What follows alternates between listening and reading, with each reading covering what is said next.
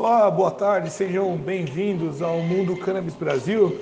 Eu me chamo Salomon von Heckelstein e vamos ao nosso relatório da semana, né? Muito bem, eu vou começar pela nossa, pela nossa carteira. Todo mundo sabe, se você não nos conhece, nós somos um, um grupo interessado no mercado de canabidiol, obviamente laboratórios de fármacos baseados no canabidiol no Canadá. A maior parte do, das empresas de canabidiol hoje estão no Canadá, fazem o abastecimento no, no mercado norte-americano no momento e no aguardo de uma expansão das leis de, de facilitação de entrada ou de liberação para o canabidiol no restante do mundo. Quer dizer, é um mercado aí de prováveis 3 bilhões onde apenas esse ano houve a rentabilidade de algumas ações, por exemplo, de 40 mil por cento. Eu vou, vou aqui mostrar aqui. Nós tivemos aí Green Thumb com a rentabilidade de 3 anos de 69.500% na, no, nos últimos 3 anos. O último ano teve uma rentabilidade de 73,28%. Uh, vamos botar aqui as melhores do ano.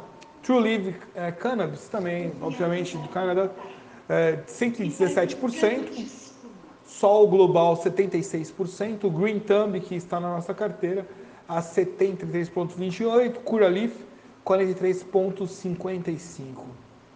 Uh, a nossa carteira, ou o nosso portfólio, nós temos uma carteira uh, prévia para medir a possibilidade de lucratividade. Nós temos aí Green Thumb em 69,500%, né? Nos últimos três anos. A Kenneth Group, que é uma das minhas favoritas, a 91,59% nos últimos três anos. Valence Grow Work a 69,52% e, óbvio, nem tudo são flores. Uh, 1933 Industries, ou 1933 Industries, uh, negativo a 64,10%, mas se você ler o, nosso report, você viu o potencial dela. Ela tem investido muito no mercado, por exemplo, esse último mês teve uma rentabilidade de 16,67%. Uh, Aurora Cannabis, uma outra empresa também, com, se você leu, tem o report aqui no YouTube, ela nesse momento negativo em três anos de 83,68% no último ano negativo de 90,38%, devido aos investimentos. Então ganhou, é, gastou muito, então ela teve uma queda aí no, no mercado. E a Green Thumb no mercado norte-americano, a um rendimento de um ano, ela fez um, o lançamento há um ano no mercado norte-americano, lucratividade positiva de 71%. Então, o que, que isso quer dizer? Quer dizer que vale a pena investir nesse mercado. Existe uma corretora, se você é brasileiro, existe uma corretora nos Estados Unidos. Eu não sou endorse, não sou patrocinado por ela, mas você pode fazer diretamente lá. Por exemplo, vamos falar de preços aqui. Ah, quanto custa investir numa, num laboratório lá, então, nos Estados Unidos? Então, uh, Green você vai pagar 20 dólares uh, no mercado canadense, né, podendo investir aí através do mercado norte-americano. Aurora Cannabis a 5 dólares, Canop Group a 23 dólares, uh, 19, uh, 1933 Industries a 0,07 dólares, dá nem 10 centavos de dólar, você pode entrar no mercado financeiro, e Valens Grow Works a 1,78 dólares. Quer dizer, uh, é uma possibilidade, às vezes você tem aí 100 reais por mês, muitas vezes sem fica lá guardado na poupança, você pode participar do mercado financeiro. Aqui nós estamos organizando, estamos nos reunindo para investir em grupo lá. Obviamente em grupo fica mais fácil, porque nem todo mundo tem tempo de, de estudar e acompanhar, então acaba sendo um clube de investimentos lá no mercado norte-americano, de acordo com as regras do mercado norte-americano. Muito bem? Caso você tenha alguma dúvida, temos aqui o campo né, de comentários, não só aqui, nós temos um grupo Cannabis Brasil, uh, Mundo Cannabis Brasil, no Facebook, né? Então lá você pode emitir as suas dúvidas e a tempo hábil eu vou respondê-las. Vamos ao assunto de hoje. o governo dos Estados Unidos apoia a remoção da maconha da mais rígida lista de drogas global. Como é que funciona isso? O governo dos Estados Unidos está apoiando uma recomendação da OMS, né, famosa OMS, agora pelo Covid ficou mais famosa ainda, para remover a maconha da categoria global mais restritiva de programação de drogas. Embora esteja se opondo à proposta separada de reforma da maconha, incluindo uma para é, esclarecer que a CBD não está sob controle internacional. Vamos explicar isso aí. Em uma uh, reunião da Comissão de Entorpecentes, uh, CND, da Organização das Nações Unidas, em Viena, na quinta-feira, agora, última quinta-feira, dia 15, uh, ah, o advogado assessor do Departamento de Estado dos Estados Unidos disse que a proposta do canabidiol ameaça introduzir ambiguidades legais e contradições que minariam o controle fiscais de drogas, fecha aspas.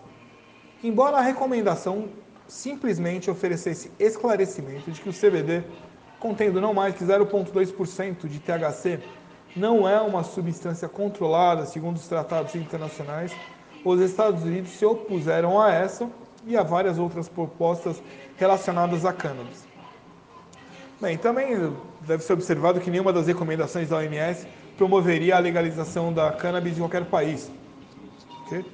Adicionar, então, a gente coloca sempre um rodapé ao Tratado da Convenção Única de 1961 para fazer essa estipulação de política e adotar outras recomendações técnicas que poderiam ah, inadvertidamente permitir um acesso mais amplo aos extratos de THC, o que sem dúvida levaria a um maior abuso de cannabis. Mas o Prug parecia se contradizer no início de seu depoimento, enquanto explicava por que os Estados Unidos estão apoiando uma medida separada para remover a maconha da categoria de tabela 4 do Tratado Global, mantendo a sua classificação de tabela 1. Então vamos lá, o anexo 4 do Tratado Internacional de 61 é a categoria mais estritamente controlada, ao passo que, segundo a lei federal dos Estados Unidos, a cannabis se, se enquadra no anexo 1, a classificação mais restritiva do país. Aqui a gente vai tratar de lei técnica, então uh, deixa a sua parte paixão, amor, discussão, e vamos tratar técnica. Nada vai acontecer se não tratar-se uh, da lei. O status ou estigma de estar no anexo 4 não impediu a escalada dramática do uso de cannabis, é o que ela reconhece, a PRUG. E é improvável que a remoção leve a qualquer aumento. Pelo contrário, para aqueles que são céticos quanto aos avisos de qualquer abuso de cannabis pode ser prejudicial, e aqui sabemos que os jovens estão particularmente em risco, que é manter a cannabis e a resina de cannabis no anexo 4, apesar das evidências científicas, indicará que a comissão ela é surda e surda do toque, né? É o que ela coloca aqui. Eles vão perguntar por quê? Por que precisamos de uma comissão de entorpecentes? Por que precisamos de um processo de agendamento se tudo que eles fazem é tornar os medicamentos ainda menos acessíveis para quem está com dor e sofrimento? É o que ela fala. Acrescentando que a aprovação da Food and Drug Administration, que é a FDA, Food and Drug Administration, do medicamento derivado de CBD, Epidiolex e outros cabino, uh, perdão, canabinoides sintéticos demonstra a recém-descoberta da utilidade terapêutica da maconha que garante a remoção da cannabis do anexo 4. A discussão é tecnicamente anexo 4. Este é um aparente afastamento da posição dos Estados Unidos, conforme articulado em um documento do governo. Uh, o documento afirmava que é possível que a sociedade civil, a mídia e o público em geral veja a exclusão da maconha do anexo 4 como um primeiro passo para a legalização generalizada do uso da maconha, especialmente sem mensagens adequadas. Mas, embora o, país pareça ter re reavalidado sua posição nesse sentido, o embaixador manteve que a recomendação sobre o esclarecimento da programação da CBD está fora do escopo do processo de programação. Vamos lá. Michael Kravitz, que é um veterano da Força Aérea dos Estados Unidos, defensor da legalização, que passou anos trabalhando para reformar os tratados internacionais de drogas, disse: a recomendação da CBD tem sido uma fonte surpreendente de muita controvérsia. E embora alguns membros possam ter levantado questões razoáveis sobre a linguagem da proposta, ele diz que outros fizeram reclamações irreais relacionadas às questões como a capacidade de teste e a distribuição de drogas ilícitas por meio do CBD. Embora nada nas recomendações de programação da OMS facilite a legalização da cannabis, Kravitz diz que esses argumentos e outros de vários países que se opõem às propostas baseadas em uma ideologia antiquadra e antidrogas está jogando na mão dos defensores da reforma, para que eles, para que eles decidem, decidam. Perdão. Se eles se opuserem a isso, se bloquearem, é certo que haverá uma reação negativa. É certo que criará um ímpeto de reforma dez vezes maior do que teria sido.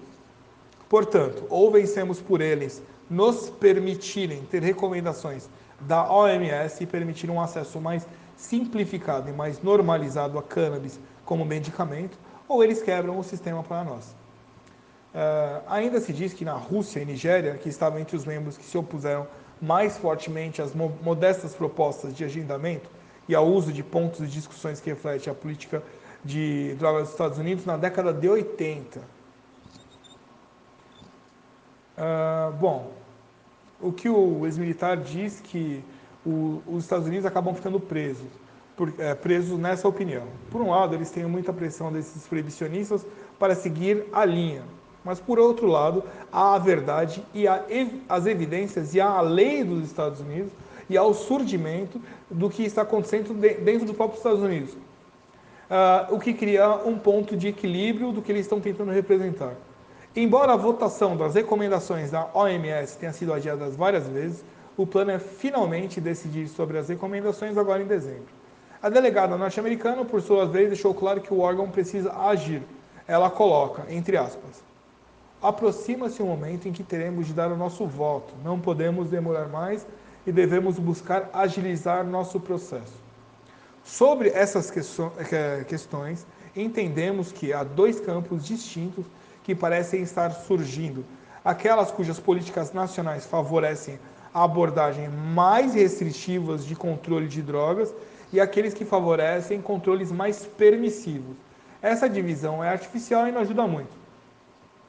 Se a recomendação sobre a CBD for adotada, ela poderia ter implicações de longo alcance nos Estados Unidos. Vamos lá, em 2018 o FDA determinou que o CBD não atende aos, contro aos controles e aos critérios de controle federal exceto pelo fato de que os tratados internacionais dos quais os Estados Unidos são parte poderiam potencialmente ser interpretados como exigindo isso, né?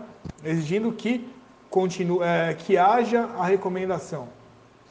A FDA, por sua vez, solicitou em várias ocasiões a opinião pública para moldar a posição do governo sobre a programação internacional da maconha e dos canabinoides. A agência inicialmente solicitou um feedback em 2019. Em seguida, reabriu o período de comentários cinco meses depois. Uh, essa história toda foi atualizada para corrigir o nome do delegado dos Estados Unidos que falou na reunião do CND. O que acontece aqui, uh, se você voltar lá atrás, 1930, com a lei seca, vou dar esse exemplo, que é um exemplo muito, muito clássico e aonde ali abre todo o precedente para a abertura de fármacos nos Estados Unidos, foi levantado que o gin, a bebida gin, ele tinha é, efeito fármaco, ele serviria como um remédio. E a partir do gin, abriu-se todo, quebrou-se a lei seca e começou-se novamente o consumo das bebidas que na época estava sendo, eh, tinha uma lei proibitiva. O, o, CBD ele segue a mesma linha.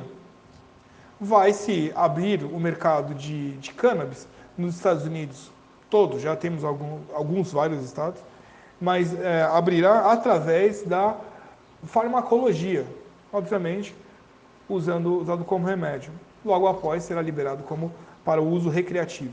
Aonde isso nos favorece? Nos favorece porque investindo em laboratórios de canabidiol, aumentando o, o consumo ou tendo a liberalidade da, dos remédios e, e, logo em seguida do uso recreativo, haverá maior produção no, no Canadá e essas empresas lucrarão mais. Os acionistas, por sua vez, lucrarão juntos.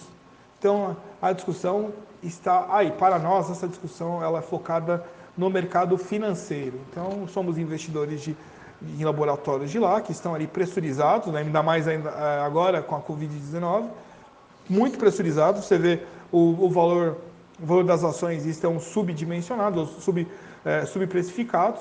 Havendo a liberação, acabando a pandemia, né, o lockdown, esses valores vão tecnicamente explodir para cima, vão ter um up muito alto. E quem estiver posicionado, obviamente, terá uma lucratividade maior. É, esse é o nosso foco.